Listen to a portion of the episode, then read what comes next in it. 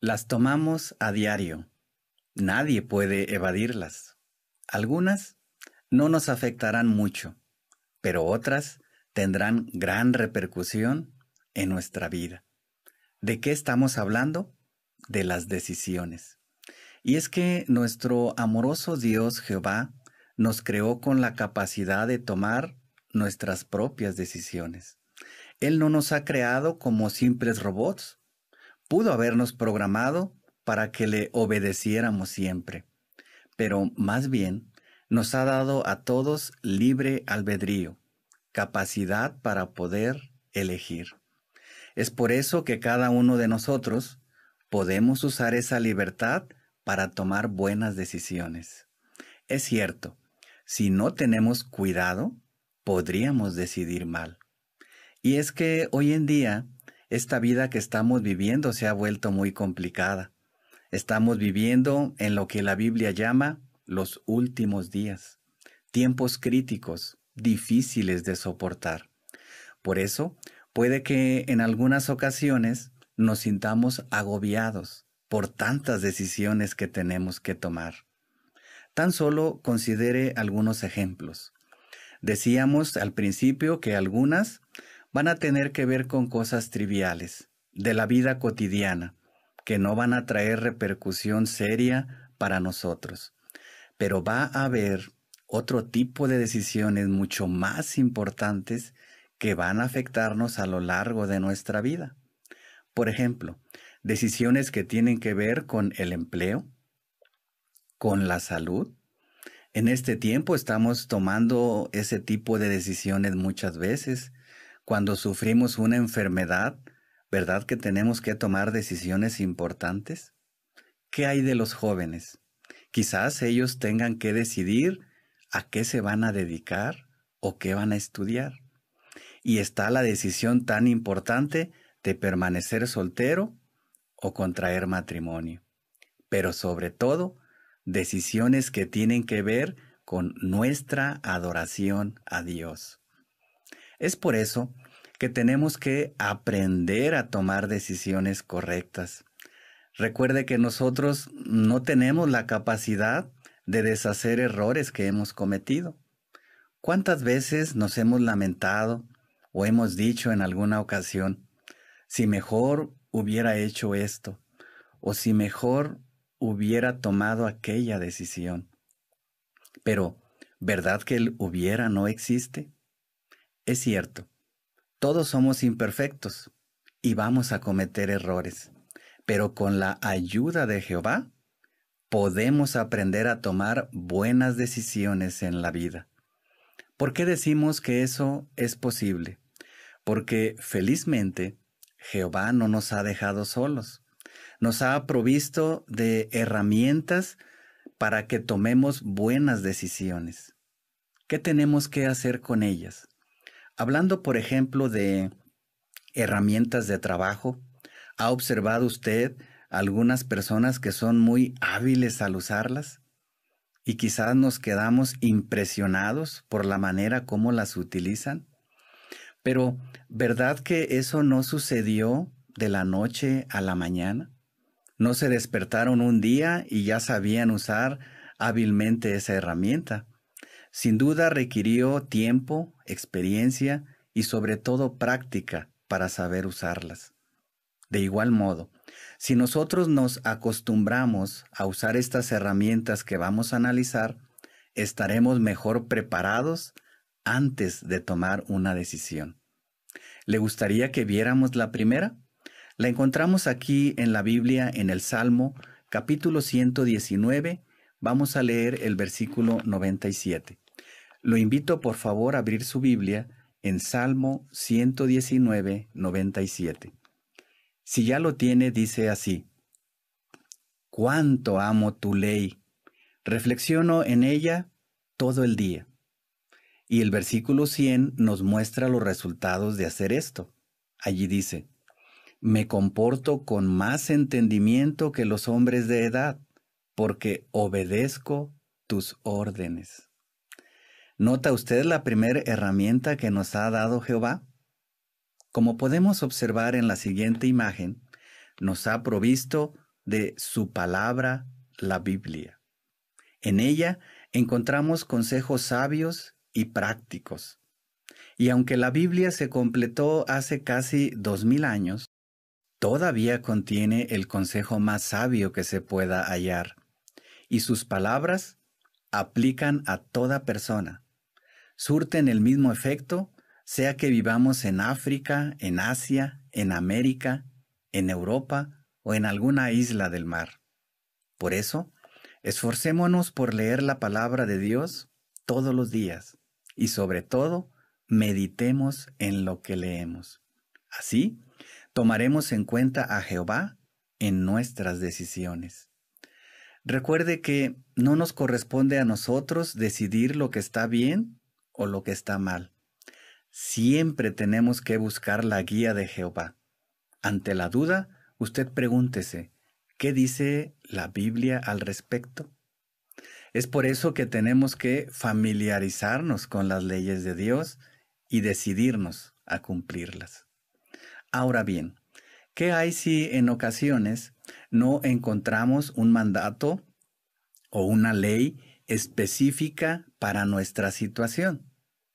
Quizás en ocasiones puede que suceda eso, pero lo que sí vamos a encontrar es un principio bíblico adecuado para nuestra situación. Y recuerde que los principios bíblicos, a diferencia de las leyes, no son para un tiempo en particular. Los principios aplican en todo tiempo. Es más, son eternos y nos muestran lo que piensa Jehová sobre ciertos asuntos. Así llegamos a conocerlo más. Para ilustrarlo, reflexione en el siguiente ejemplo. Imagínese usted a una mujer casada que va de compras y entonces ve unos zapatos muy bonitos que le encantan. Pero hay un detalle. Como son muy caros, ella de inmediato se pregunta, ¿qué diría mi esposo si gasto tanto dinero? Aunque su esposo no está presente, ella ya sabe la respuesta. ¿Por qué? Porque conoce a su esposo y sabe lo que él piensa sobre los gastos que puede permitirse su familia. Puede ella percibir cuál es la opinión de su esposo. ¿Qué aprendemos? Algo parecido pasa cuando conocemos cada vez más la forma de pensar y actuar de Dios y su manera de ver las cosas. Llegamos a comprender lo que Él quiere que hagamos en cada situación. Además, allí en la Biblia podemos aprender de las decisiones que tomaron hombres y mujeres del pasado. Es cierto, algunas de estas decisiones no fueron buenas. De hecho, fueron muy malas. Algunas desastrosas que los afectaron mucho a lo largo de su vida. Pero están escritas ahí para nuestra instrucción y nos sirven de advertencia o ejemplo para que nosotros tomemos las nuestras. ¿Verdad que estamos muy agradecidos de contar con esta valiosa herramienta para tomar nuestras decisiones? Vayamos a la segunda. Esta la encontramos ahí en Proverbios, capítulo 2. Vamos a leer el versículo número 10 y 11. Proverbios, capítulo 2. Leeremos los versículos 10 y 11. Si ya lo tiene, dice así. Cuando la sabiduría entre en tu corazón y el conocimiento se convierta en algo agradable para tu alma, note, la capacidad de pensar velará por ti y el discernimiento te protegerá. Sí, Jehová nos ha dado a todos la capacidad de pensar y nuestra conciencia. Y Él espera que la utilicemos de la mejor manera. Aquí hay un punto importante en cuanto a nuestra conciencia. ¿Ha escuchado usted el dicho que dice, solo déjate guiar por tu conciencia? Si tu conciencia te lo permite o no te perturba, adelante con tu decisión. Puedes hacerlo. Pero ¿Verdad que si nuestra conciencia está débil o está contaminada o ha recibido una guía equivocada, podría ser muy peligroso si nos dejáramos guiar por ella? De hecho, hasta pudiera convencernos de que lo malo es bueno. Jesús en una ocasión dijo a sus discípulos, viene la hora en que todo el que los mate creerá que le está prestando un servicio sagrado a Dios. Por eso, si queremos que nuestra conciencia funcione bien a la hora de tomar una decisión, tenemos que entrenarla, educarla de antemano a la luz de los principios bíblicos. De esa manera, nos advertirá de los peligros de una mala decisión, o también nos dará la satisfacción de saber que estamos haciendo algo bueno, algo que agrada a Jehová. Qué amoroso es Jehová al suministrarnos estas dos herramientas, ¿no le parece? ¿Qué hay si usted eh, ya tiene que tomar una decisión de las importantes, de las que vimos al principio? Quizás se enfrente a una situación delicada de salud o le ofrecen algún trabajo lo invitan a ir a cierto lugar. ¿Qué pasos podríamos seguir para tomar una buena decisión? A partir de aquí, vamos a considerar cuatro pasos que nos muestra la Biblia para seguir tomando buenas decisiones. El primero lo vamos a encontrar leyendo Proverbios capítulo 21, versículo 5. Si tiene usted abierta su Biblia allí en Proverbios, todavía, lo animamos a leer el capítulo 21, versículo número 5.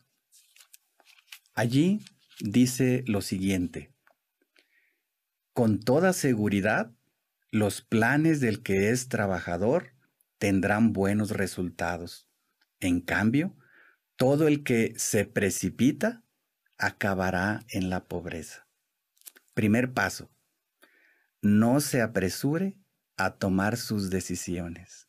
Sí, no deseamos tomar decisiones precipitadas, de modo que saque usted el tiempo para pensar en las opciones que tiene, en los posibles resultados de cada una de ellas.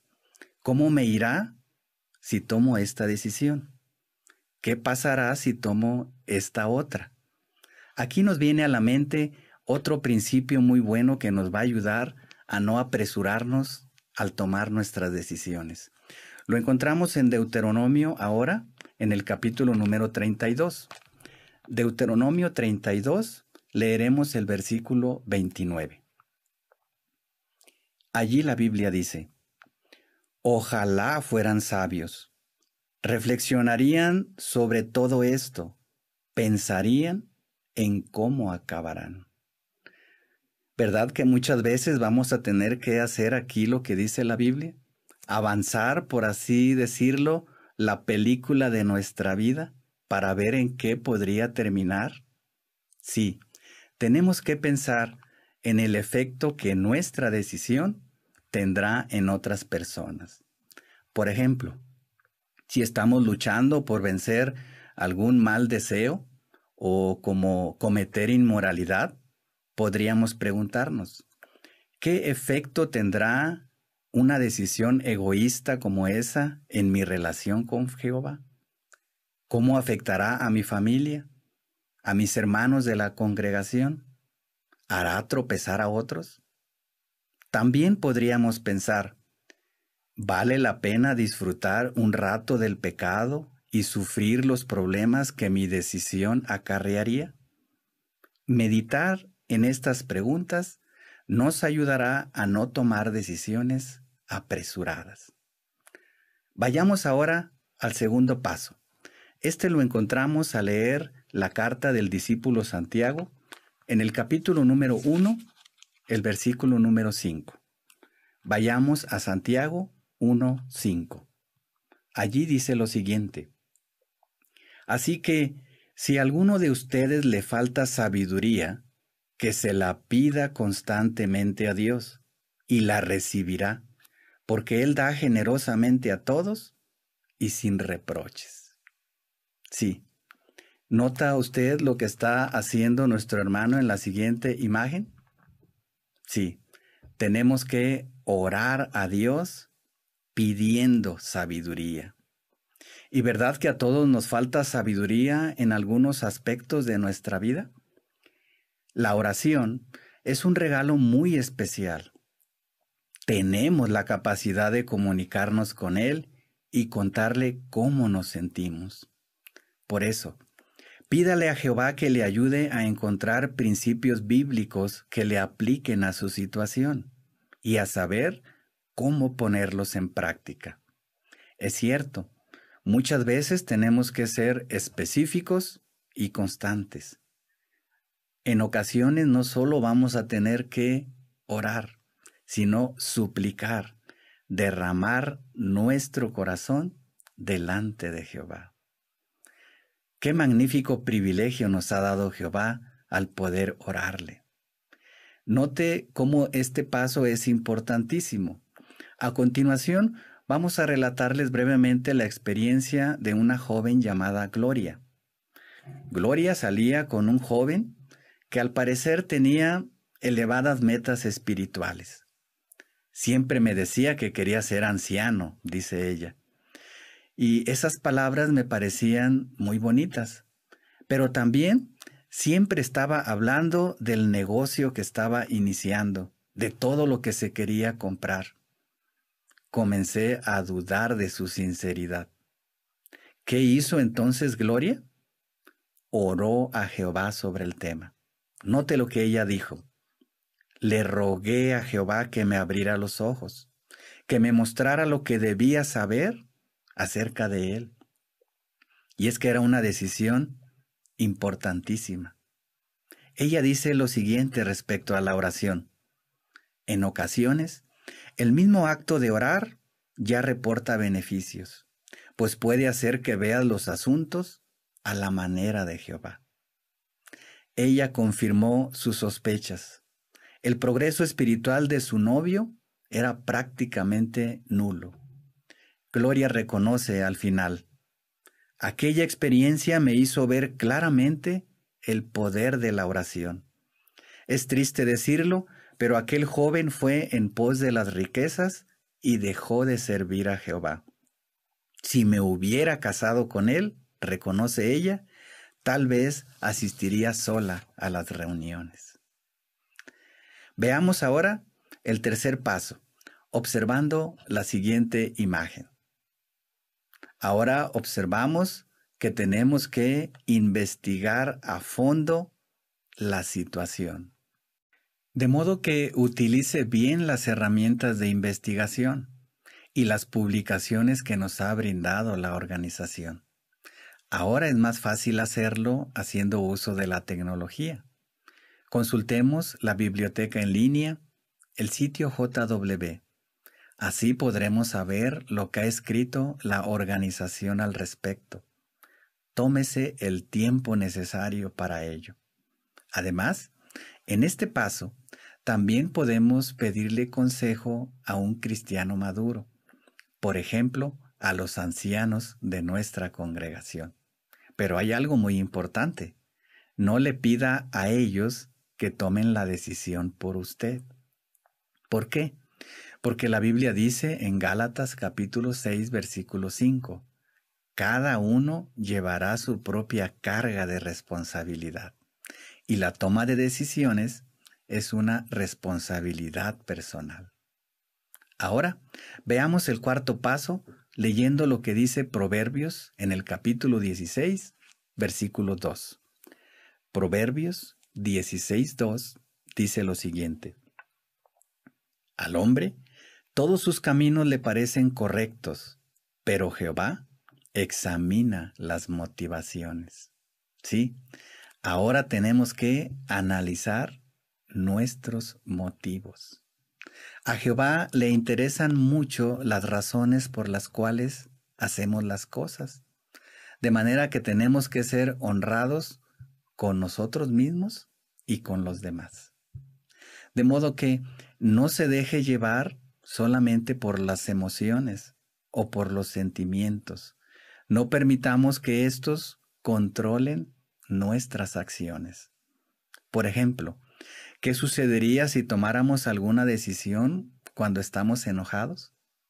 Quizás ya sepamos la respuesta si nos ha pasado en alguna ocasión. ¿O serán buenas nuestras decisiones si estamos desanimados? Desde luego, las emociones podrían fácilmente engañarnos. Ahora bien, ¿qué tenemos que hacer una vez que ya hemos seguido estos cuatro importantes pasos? Ahora tenemos que seguir adelante con nuestra decisión. Pongamos manos a la obra y no la pospongamos. Una vez que usted ya la ha tomado, esfuércese por llevarla a cabo. Es cierto, en algunas ocasiones vamos a sentir algo de temor, algo de nervios, pero confíe en que Jehová le va a dar el valor y las fuerzas para actuar. También tenga esto presente en cuanto a algunas decisiones. Algunas van a ser correctas y estar de acuerdo con la voluntad de Dios, pero quizás sean difíciles de sostener cuando se presenten algunas dificultades. Pero eso no significa de ningún modo que hemos tomado una mala decisión. Recuerde que Satanás el diablo no desea que tomemos buenas decisiones. Es por eso que nos pondrá obstáculos, problemas, dificultades. Pero usted concéntrese en su objetivo, en lo que desea lograr y no precisamente en los desafíos. Como dice la Biblia, no dejemos de hacer lo que está bien, porque al debido tiempo cosecharemos si no nos cansamos. Además, considere esto en cuanto a algunas decisiones. Quizás, en alguna ocasión, puede ser que tengamos que cambiar una decisión. ¿A qué se deberá esto? Bueno, no todos tenemos el tiempo, los recursos, las circunstancias para hacer todo lo que quisiéramos en la vida. En ocasiones tenemos que ser realistas y razonables. ¿Sabía usted que Jehová así lo ha hecho en el pasado? Veamos, por ejemplo, cómo actuó contra una ciudad llamada Nínive en los días del profeta Jonás.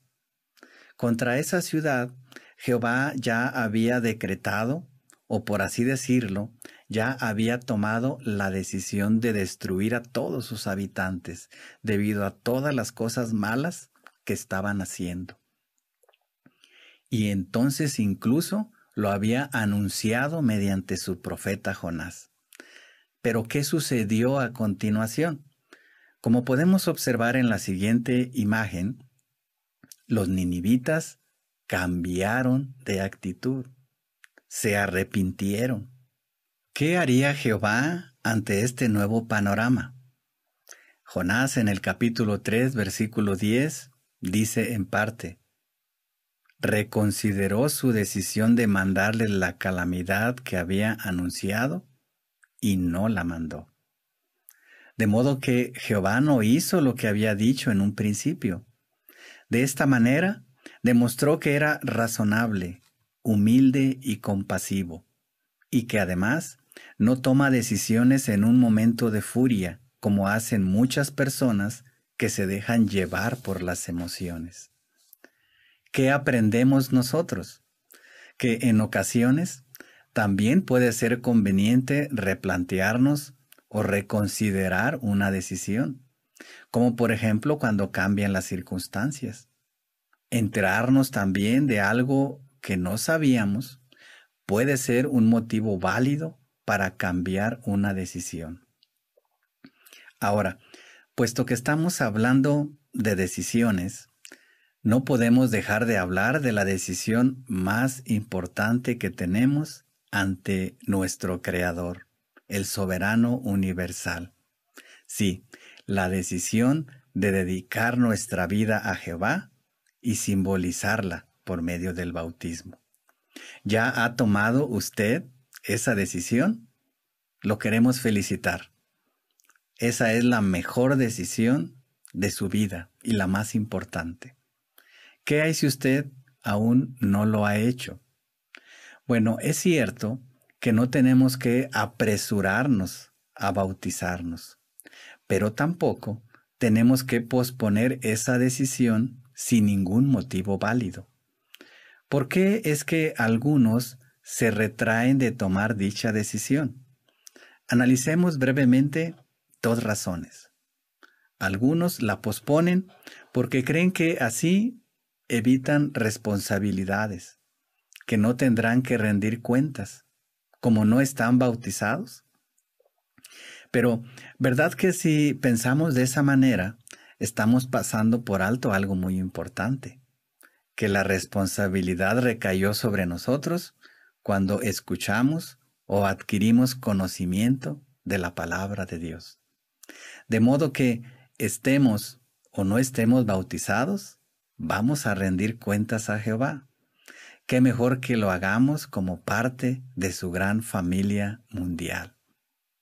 Hay otros que evitan el bautismo porque creen que no están lo suficientemente preparados o que no tienen el conocimiento todavía para explicar las escrituras.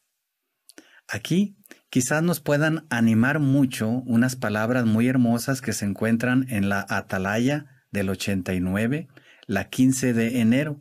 En la página número 15 explicaba lo siguiente. Cito textualmente. Ahí decía, lo que mueve a uno a dedicarse a Dios y a bautizarse no es un cerebro lleno de respuestas, sino un corazón lleno de amor. ¿Sí? Jehová no desea un corazón lleno de conocimiento o de sabiduría o de respuestas. Ese lo puede encontrar incluso en personas que no son siervos de Él. Lo que Él busca es un corazón lleno de amor. Y si usted ya lo tiene, adelante con su decisión. Recuerde lo que dice aquí la Biblia en el libro de Eclesiastés en el capítulo 11, versículo 4. Lo invito por favor a leer en la Biblia Eclesiastés 11:4. Ahí dice, El que observa el viento no sembrará, y el que mira las nubes no cosechará. Por eso, si usted nota que algo lo está frenando, identifique el problema y resuélvalo. ¿Qué hay si usted ya se ha dedicado a Jehová? Entonces ahora cumpla con su decisión de servirle. Aun cuando pase por dificultades, busque la ayuda de Jehová. Apéguese al voto que hizo de servirle toda la vida. ¿Qué podemos decir en conclusión? Que nuestras decisiones son muy importantes para Jehová. Note el efecto que pueden tener en sus sentimientos. Vamos a leer nuevamente aquí en Proverbios Ahora en el capítulo número 27 leeremos el versículo 11. Proverbios 27, 11. Allí la Biblia dice, Sé sabio, hijo mío, y alegra mi corazón, para que yo le pueda responder al que me desafía. Sí, nuestras acciones influyen en los sentimientos de Jehová. Y verdad que no hay mayor regalo para Jehová que ver que sus siervos le obedecen porque quieren hacerlo feliz. Y no solo eso, Él quiere que usted también sea feliz. Él desea que usted disfrute de la vida. Por eso, como dice la Biblia, confíe en Jehová con todo su corazón. No se apoye en su propio entendimiento. Tómelo en cuenta en todos sus caminos, y Él hará derechas sus sendas. Si lo hace y deja que Él lo guíe, entonces no solamente recibirá su sonrisa de aprobación, sino que también le dará las bendiciones que Él ha prometido en un futuro, a saber, vida eterna en un paraíso en la tierra.